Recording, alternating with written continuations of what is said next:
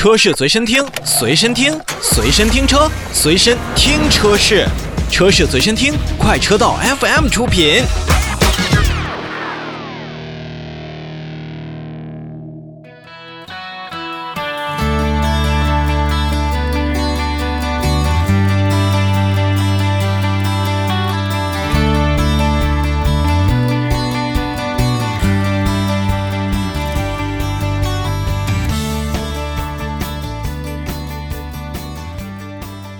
说完了芯片啊，我们把目光投向国内的电动车的产品上。补贴后售价十三点九五万元，江淮的 iEV A 五零呢新增了一款车型。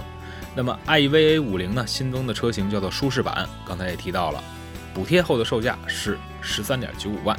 那么也是形成了两款阵营，一个是舒适版，一个是豪华版。豪华版呢，比刚才所提到的贵了六千块钱，售价为十四点五五万元。这乍一看，iEV A 五零啊，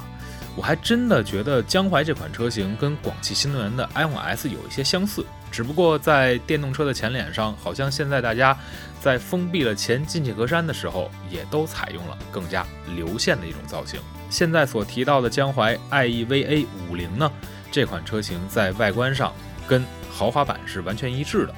它也是搭载的驱动电机，最大功率一百二十五匹马力，最大扭矩两百七十牛米。如果换算下来的话，我大概觉得它应该能到一个一点四 T 和一点五 T 的主流汽油发动机的一个水准。新增的车型与在售的豪华版相比，到底差了什么呢？它减少了 LED 的日间行车灯，减少了无钥匙启动，减少了定速巡航，减少了中控彩色大屏，减少了倒车影像，完完全全就是为更便宜而来的。自动泊车，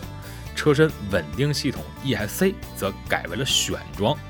这要说十三万的补贴后的售价，您不给一个 ESC，哎，这有点真的说不过去了。